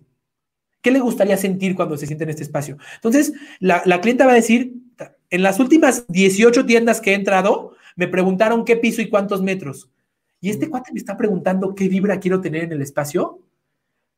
Con ese cuate me quedo. Y eso es un océano azul. Eh, así, de, así de simple, eso es un océano azul. Porque eso es algo que los de al lado no pueden replicar tan fácilmente porque requiere conocimiento, deseo e intenciones. Y así de simple, en un bendito segundo, ya, ya soy un, ya, estoy diferenciado de todos los demás. Y te dije un ejemplo ahorita, así como esto podemos construir muchas ideas. ¿Qué pasaría si cambias eh, dentro de la tienda la forma en la que se vende? Hoy, hoy yo sé que llego a tu tienda y me encuentro con tres escritorios eh, donde me siento y ahí, ¿qué pasaría si en vez de tres escritorios este, lo convierto en una pequeña salita? ¿O qué pasaría? Eh, hay que entender lo que, sea, lo, que es, lo que es ideal para cada cliente. ¿O qué pasaría si tengo un espacio? Te voy a poner ejemplo. Si me, quiero adaptar a cada perfil de cliente, quizás para el contratista que tiene, que tiene, eh, que tiene prisa, le doy un espacio que diga atención express, en donde él se va a sentar, le voy a traer los productos rápidamente. Mientras le traigo los productos, le voy a poner un manual o un artículo o, una, o un cómic, si tú quieres, de los cinco tips para instalar y reducir tu costo cuando instalas piso. Y entonces le hablo de lo que a él le importa. Y eso, eso se puede hacer y es, muy accesible. Tú imagínate que... Una pantalla. Si, es un, si es un servicio express, le pones la pantalla enfrente, eh, vas a tener que voltear a ver, pones imágenes que le llaman la atención y empiezas a hablarle de algo que le gusta a él.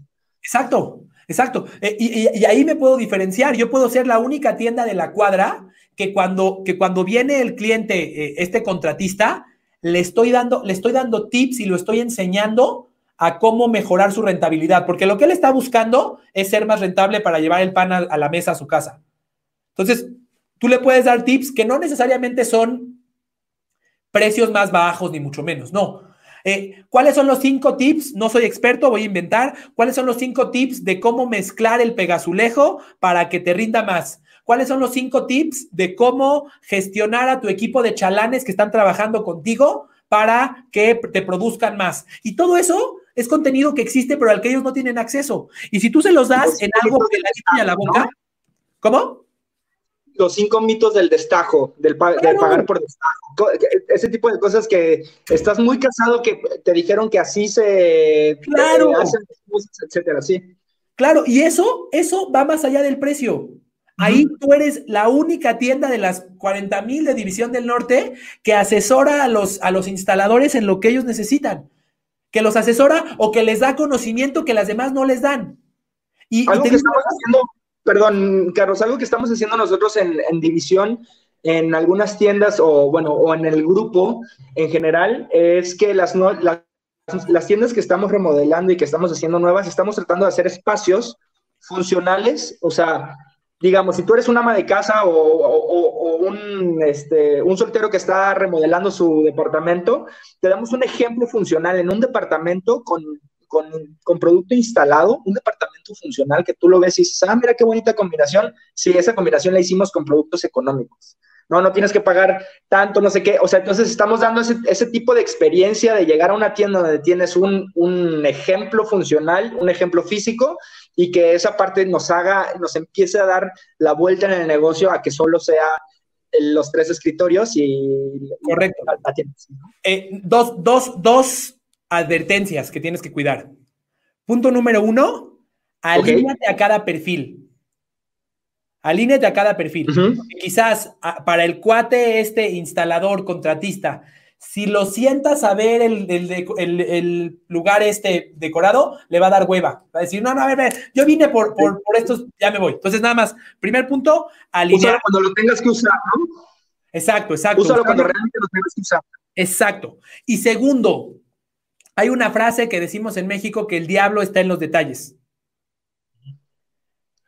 La experiencia también está en los detalles. y a qué voy? si tú no eres consistente entre todos estos elementos de la experiencia, también por aquí les voy a poner en el, en el chat, les voy a poner un artículo de los 10 elementos de la experiencia para que los conozcan, para, que lo tomen en cuenta. Pero si tú no eres consistente entre los 10 elementos, te, voy a percibir como un mentiroso. Me voy a explicar a qué me refiero. Si yo llego y el espacio de la tienda está hermoso y tengo aquí mi, mi, departamento decorado, que de verdad te quedó increíble. Yo ya digo, órale, este es un lugar de decoración. Pero en ese momento escucho que un vendedor le dice al otro, oye, güey, pásate los, las cajas. Entonces se rompe la ilusión. O en ese momento el vendedor que me viene a saludar trae la camisa de fuera, o viene con la torta, o tiene el atole puesto encima de, la mesa. En ese momento se pierde. desgraciada o afortunadamente, la experiencia de compra es o todo es consistente o no te creo. ¿Me, explico? Te voy a poner un ejemplo, una analogía que yo hago al respecto. La experiencia de compra es como un pastel. ¿En qué sentido? Eh, si tienes todos los ingredientes de un pastel, pero te falta uno, el pastel no sale. Si tú hiciste un, y, preparaste un pastel y le pusiste huevos, no de que le pusiste ganas, le pusiste huevos, azúcar, aceite, pero te faltó, te faltó la harina, el pastel no sale. ¿Estás de acuerdo? Aunque hayas puesto todos los demás. Bueno, eso mismo pasa contigo. Si tú en tu experiencia me pones todos los elementos, me pones el espacio que está padrísimo, me cambias los precios, me pones una pantalla, me das un brochure, pero te falla que el vendedor utilice las palabras correctas, no jala. eso, es lo grave, o, ese es el reto importante. Y no, y, no, y no con esto los quiero asustar. con esto lo que quiero es decirles, contempla todo. Sí, o sea, a ver, yo siempre eh, tengo una frase que me enseñaron hace mucho que it's not supposed to be easy, no se supone que debe de ser fácil. Claro. no, las cosas no funcionan así, no se suponen que deben de ser fáciles. O sea, lo que lo bien hecho, lo, el resultado y todo, y en cualquier cosa de la vida, no se supone que tenga que ser fácil. Tienes que trabajarlo, tienes que hacerlo, tienes que, o sea, realmente es así. Claro, mira, lo que es fácil es lo más difícil. ¿A qué me refiero con esto? Lo que es fácil es hacer lo que hacen todos y vivir en el océano azul. Pero eso a su vez es lo que te va a dar la peor calidad de vida. Eso es lo que te va a dar el vivir estresado, el encabronarte con un cliente porque no te compró por tres pesos, el tener que trabajar más horas para alcanzar tu, tu, tu ingreso, Más bien, invertir en hacer las cosas bien eh, o en hacer las cosas con esta consistencia de la que hablamos para que cada cliente sienta lo que quiere sentir, requiere más esfuerzo, sí, pero los beneficios, la calidad de vida que obtienes después es extraordinaria. No es fácil tener un cuerpo como el de este, La Roca, por ejemplo, no es fácil. No es fácil tenerlo, pero, pero tenerlo te hace la vida mucho más fácil. Este cuate recibe, creo que el año pasado salió en 18 películas, o no sé, sale en todos lados lo ves. No nada más por su cuerpo, porque trabajó en, en todos los elementos. Es lo mismo. Y de nuevo, por eso es tan importante la primera pregunta que hiciste. Por eso es tan importante el propósito. Porque si no tengo claro el propósito, cuando me pidas que haga otro cambio, voy a tirar la toalla. ¿Me explico? Cuando digas, puta, a ver, ya cambié, ya cambié el, espacio. Ahora quieres que hable diferente. Ahora quieres que me vista diferente. Ahora quieres que no ponga mi torta de tamal en el escritorio. Ahora quieres que me eduque y aprenda de decoración. Ahora quieres que me eduque y aprenda de colocación de pisos y que haga un manualito. Ahora quieres que, no, sácate, no lo voy a hacer no lo voy a hacer, mejor me quedo en mi océano rojo donde voy a seguir sufriendo por tres pesos, este, donde mi calidad de vida va a ser menos buena, donde voy a vivir más estresado. Por eso, si tengo un propósito muy claro, que no es nada más dinero, que, tiene que ver con dinero, con, con, calidad de vida, tiene que ver con impacto en otras personas, cada quien elige el suyo, cada quien elige el suyo, eh, entonces estaré dispuesto, como dice, le hice una entrevista al, al dueño o al ex dueño de Nutriza, y él dice que en la vida, es, un, señor, tiene 80 años, 84 años, eh, extraordinario. Este, Jorge Ibarra, les recomiendo, por ahí está la entrevista en mi podcast, eh, extraordinario. Y una de las cosas que él dice es que en la vida hay que aprender a pagar la colegiatura. Eh, es decir, para obtener el beneficio hay que pagar la colegiatura. Para estar sano hay que ponerse a hacer ejercicio, hay que tomar agua. Yo te pongo un ejemplo, hablando ya desde el punto de vista de pagar la colegiatura. Yo todos los días, yo, te voy a poner un ejemplo personal. Eh, hace más o menos dos años y medio que nacieron mis hijos, tengo cuates, su nacimiento cambió mi vida y mi propósito inicial de mi vida, mi propósito más importante en ese momento, se convirtió en convertirme en un padre digno de ellos, que les cambie la vida de ellos, que les cambie la vida a ellos y que se convierta en un ejemplo para ellos. Ese es mi propósito. Ese es mi propósito. Y incluso pienso que este video que estamos haciendo ahorita tú y yo, cuando ellos tengan 18 años lo van a ver, porque se va a quedar allá en Facebook. Eh, pero bueno, eso me... ¿No? dales un saludo, aprovecha. Exactamente. Eh, exactamente, tienes toda la razón, les mando un saludo. Eh, tienes, bueno, e, eso me dio un propósito a mí. E, ese es mi propósito. Y mi propósito de, ser un papá digno para ellos, que sé que les va a cambiar su vida. Yo sé que la forma en la que yo les cambio la vida no es dándole dándoles dinero, ni mandándolos a la escuela, ni mandándolos a la universidad. Yo les cambio la vida con lo que yo soy, antes que nada.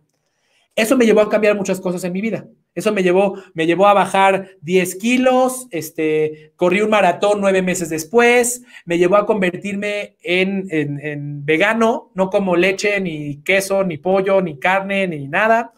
Eh, me llevó a dejar de comer azúcar. Todas las mañanas, todas las mañanas, no importa en qué parte del mundo esté y cuál sea la temperatura, me baño con agua helada. Porque, porque sé que eso es parte de mi salud y sé que eso va, va a influirlos en ellos. ¿Qué te quiero decir? Que cuando el propósito es suficientemente poderoso, haces lo que sea. Claro. Eh, por eso, por eso el primer elemento que dijiste tú es esencial, que logremos exactamente, que logre, cada, cada líder logre eso en su equipo, pero para lograr eso en su equipo no es imponérselo, reitero esto, el propósito nadie te lo puede imponer, es que te haga reflexionar a través de preguntas para que tú tengas ese propósito. Y ya después de que estemos listos para salir a la guerra, o sea, ya, yo, te digo, ¿por qué, por qué un, eh, ¿por qué un soldado se va a la guerra y, se, y, corre contra el enemigo frente a frente, aunque sabe que lo van a matar, porque lo convencieron del propósito. No necesariamente creo que la guerra sea lo mejor, pero, pero, Sí, es un buen ejemplo para decir, a ver, al, extremo de ir a dar tu vida, ¿cómo lo lograron? ¿Cómo te convencieron para ir? No fue, no fue por dinero, no fue por es, es otra más allá. Exacto, exacto. Entonces, si ya tengo el propósito, ahora lo que sigue es en esta experiencia y de verdad que no puedo enfatizar suficiente porque no quiero que no quiero que lo tomen como simplista. Uno de los errores más grandes que cometen las empresas es que creen que la experiencia de compra es hacer un cambio. Y no podría haber nada más absurdo que eso. Hacer un cambio no cambia la experiencia de compra. Tienes que cambiar todos los elementos y todas las interacciones que el cliente tiene contigo. Te voy a poner un ejemplo. Yo con este concepto de experiencia siempre me he preocupado incluso, aunque, aunque mi negocio principalmente, bueno, una parte de mi negocio es ventas business to business entre empresas. Entonces, cuando yo recibía a un cliente en mi oficina, yo me preocupaba mucho por los detalles de su visita. Oye, cuando llegue, este, asegúrate de recibirlo en el estacionamiento, tú lo subes, por favor, que pase por aquí. Entrabas a mi oficina y había una pantalla donde aparecía el nombre del cliente con su logotipo, un detalle para que lo vieran. Cuando lo llevaba a conocer el, el, el, el observatorio, que es el lugar donde observamos cámaras de tiendas, todas las pantallas tenían su logotipo. Y alguna vez me pasó que, ah, perdón, yo en algún momento... Eh, yo tengo, yo, tengo ascendencia árabe, entonces en mi familia se toma café turco, que es buenísimo. Eh, parte de la experiencia era, yo les daba una, una, taza de café turco para que, para que lo sintieran y sintieran algo diferente. Este, y en alguna ocasión vino un cliente y les dije, oigan, ¿me pueden regalar un café para el cliente? Y todo iba perfecto. La experiencia fue preciosa desde que llegó, el estacionamiento, la subida, perfecto, todo iba muy bien. Su logotipo en la entrada, y en eso le trajeron un, café en la taza de la secretaria, que tiene el nombre de la secretaria que dice, soy la mejor mamá o algo así. ¿Qué pasó? Toda la ilusión que construí de la experiencia que quería crear, al piso, al piso, se perdió. Se perdió, porque cuando el cliente entiende que solamente tomaste una acción, los clientes no somos tontos. Cuando el cliente entiende que solo tomaste una acción, dice, ok, hicieron un pequeño esfuerzo, pero no, no es lo que son. Es como cuando eh, eh, ¿tú tienes pareja? Sí. Es como cuando tú le llevas a tu pareja flores una vez cada seis años. El hecho de que le lleves flores no significa que seas detallista. Significa que hoy hiciste un esfuerzo. Pues es lo mismo que entiende tu cliente. El hecho de que me hagas una zona de la tienda, aunque te haya costado mucho dinero, el hecho de que me hagas una zona de la tienda que parece un departamento ya hecho, pero todo lo demás no cuadre, el cliente dice, pues no me mientas, no es lo que eres, nada más tienes, nada más me trajiste flores una vez en los últimos seis años, ¿me explico?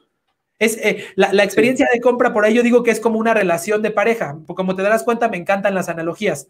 Es como una relación de pareja. Eh, tienes que hacerlo permanentemente y todos los elementos. Si me traes flores y me llevas a cenar y me traes un regalo, pero me hablas mal, la experiencia, no, no voy a sentir que me amas. No sé si me explico. Eso mismo es lo que tienes que lograr en tu experiencia. Y, y, lo reitero esto con tanta pasión porque quiero que todos los que nos escuchen no caigan en el error de creer que una golondrina hace verano.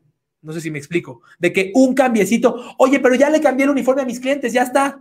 No, güey, ese es solamente un elemento. Y si, y si no estás dispuesto a cambiar todos, mejor no cambies nada. Porque entonces hay algo, algo peor que no encontrar la nueva experiencia es ser percibido como un mentiroso. Es, eh, ¿A qué me refiero con esto? Es que, que, que, no seas consistente, que en algunos elementos sí lo hayas hecho y en otros elementos no. Entonces, no cuadra. Si, si, me dices, oye, pero ya puse unas revistas en la tienda que le hablan a los, a los eh, contratistas acerca de cómo instalar el piso, ya, ya está mi experiencia. Desgraciadamente, no, pero también te puedo decir el otro lado, porque nada más los estoy asustando con que, con que hay que hacer muchas cosas. El otro lado es que cuando todos los elementos se componen entre sí y hacen sentido, el resultado es magia. Te voy a poner un ejemplo. Eh, y, con esto, y con esto, si quieres, dejamos espacio para, para preguntas y, y, terminamos. Porque supuestamente teníamos que haber terminado hace media hora, pero está buena la conversación. este, yo pongo mucho el ejemplo de, es más, voy, a poner un ejemplo nuevo. Hace, hace un año y medio me fui a Playa del Carmen con mi familia. Mi esposa, yo y mis dos hijos. Y como ya, como ya te platiqué, yo soy, eh, soy vegano, no como, no como leche ni carne. Entonces mi esposa encontró un lugar que era un restaurante vegano eh, en Playa del Carmen, que hay muchísimos por ahí porque hay mucho gringo. Entonces fuimos al restaurante, se llama, creo que se llama Clorofila. Si algún día van, se los recomiendo, aunque no sean veganos. Eh, llegamos al restaurante y entonces desde afuera vemos que el, restaurante está en la, en la calle, este, no está en la playa, ni mucho menos, está en una calle del centro, digamos. Desde afuera vemos que tiene así como paja alrededor el restaurante. Empezamos a entrar ¿Y qué música escucho? Escucho reggae. Empiezo a escuchar ahí a Bob Marley. Ok, medio que me va haciendo sentido. Eh, después me traen, ah, me ofrecen, no, no, no, a lo mejor se me van a ir algunos elementos, pero te los voy a tratar de recordar todos. Después me ofrecen un jugo. Perfecto. El jugo no me lo traen en un vaso desechable. Bueno, primero, la carta no está, no está impresa en papel, está impresa en otra cosa. No me acuerdo qué, pero está impresa en otra cosa. Los nombres de, de los alimentos, todos tienen que ver con el tema natural y con la salud y etcétera. Pido un jugo, me traen un jugo y el jugo viene en un vaso de vidrio con un popote de fécula de maíz, que no es de plástico. ¿De acuerdo?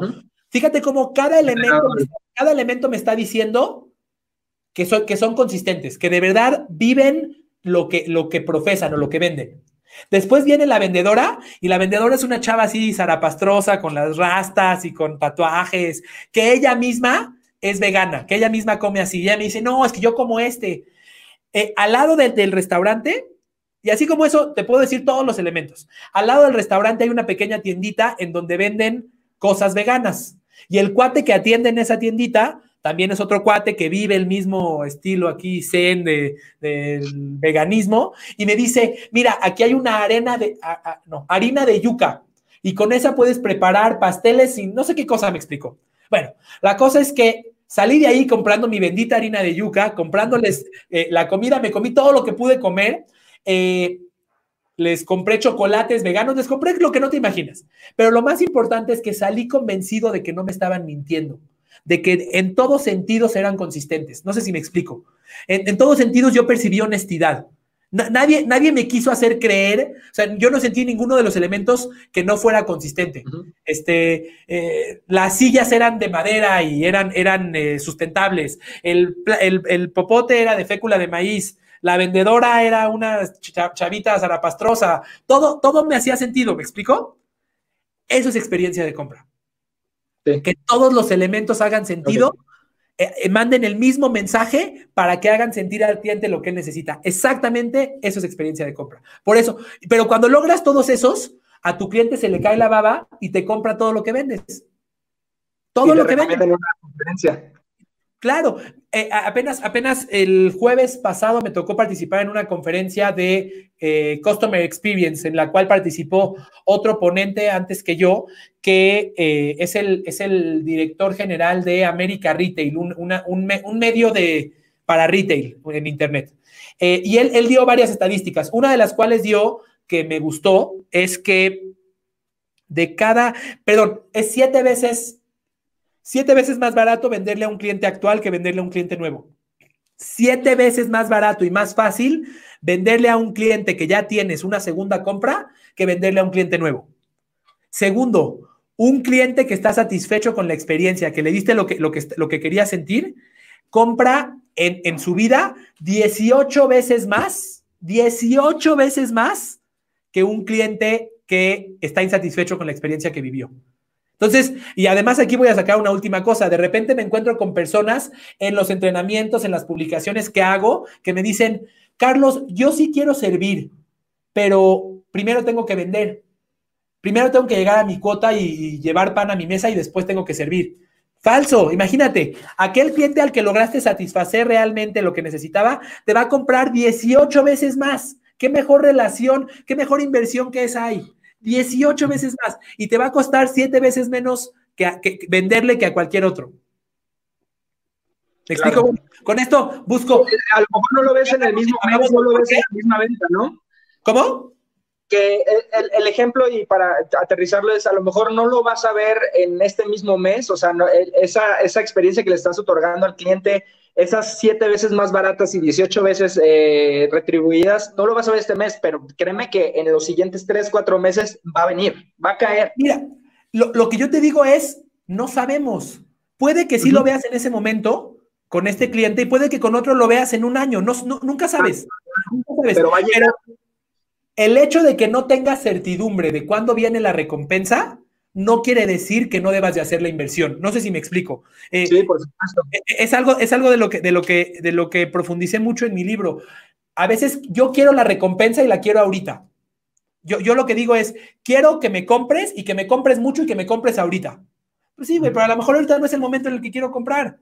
E, en tu negocio, por ejemplo, no, las compras, o sea, no es como que traigo toda la lana para comprar todo el piso de mi casa en mi bolsa. Seguramente voy a, eh, voy a, voy a hacer una investigación, o sea, seguramente va, a tomar no, vendemos, no vendemos autos, ¿no? No vendemos casas, no vendemos ese tipo de cosas que son eh, golpes de más de un millón de pesos. Sí hay ese tipo de clientes, pero no, la verdad es que el, día a día es de retail y, es de venta pequeña, de tickets de mil y tantos pesos. Ok, el, el punto es que la mejor inversión para, para la, ya, ya, no nada más en dinero, para la calidad de vida, regresándonos a lo que hablábamos de la calidad de vida que te da un océano azul, es lograr esta satisfacción del cliente. Es la mejor inversión que puedes hacer. Te va a retribuir ahora y después. Aquí está que hoy yo acabo de recomendar al restaurante este de Playa del Carmen y quién sabe cuántas personas en algún momento vayan a conocerlo. Eh, y fue hace un año y medio que estuve por allá. Este, así que nunca sabes cómo va a llegar, cómo va a llegar la, recompensa, pero el hecho de que no sepas cómo va a llegar o cuándo, no quiere decir que no debas invertir, porque todos los estudios te van a demostrar que siempre vas a ganar más haciéndolo de esta manera, en, en todos los sentidos, en satisfacción, en ingresos, en calidad de vida. De acuerdo. Pues muy bien, mi querido Iván, qué bueno que finalmente logramos conectar ha sido de verdad, de todo corazón, ha sido, ha sido un placer. Igual le doy muchas gracias a, Claudia. Este, ha sido de verdad un placer esta, esta, estas conversaciones con ustedes. Creo que eh, eh, deseo que además sean de valor para los que nos hayan escuchado. Creo que discutimos cosas que va a valer la pena. Incluso se van a ver en redes sociales más adelante porque las vamos a, vamos a cortar algunas preguntas en fragmentos y las vamos a volver a compartir porque me parece que a muchas personas les puede tocar la vida lo que, lo que hablamos hoy. Cambiar esa, cambiar esa mentalidad de ser uno más y de no diferenciarme y vivir en el océano rojo sufriendo eh, a de verdad darle al cliente lo que él necesita, hablarle de sus problemas y, convertirme en el líder de, el líder de opinión en lo que él necesita resolver y no en mis productos. Con eso voy a vender más, voy a vender más fácil, voy a ganar más, voy a tener eh, mejor calidad de vida, menos estrés. Eh, voy a tocar la vida de otras personas. De verdad que la ecuación es, es, es, es absurda la diferencia, pero eh, pues espero que, espero que la, la, los mensajes les lleguen. De verdad te agradezco muchísimo, mi querido Iván. muchas gracias a ti, Carlos, por el tiempo y bueno, por las respuestas tan, eh, tan, tan al punto. como, como siempre digo, no hay nada mejor que pelotear este tipo de cuestiones porque al final enriquecen, ¿no? O sea, mi punto de vista pudo haber sido otro, en el tema del servicio, en el tema de, pero los puntos que tocaste como, a ver, no, se supone que debe ser fácil, eh, tienes que cerrar los círculos y hay que hacer la inversión, es una inversión. Y la gente que invierte gana. y, la, gente que tiene dinero en el mundo es porque invirtió en algo. Sin duda. Entonces, es, por ahí. Sin duda. Muchas gracias. De verdad. Un placer. Muchísimas gracias a todos. Por aquí ahorita les voy a poner los links a las dos páginas que les prometí. Eh, la del proceso para encontrar el propósito y la de eh, los elementos de la experiencia de compra. Cuídense mucho, que estén muy bien. Muchas gracias a todos. Que tengan excelente jueves.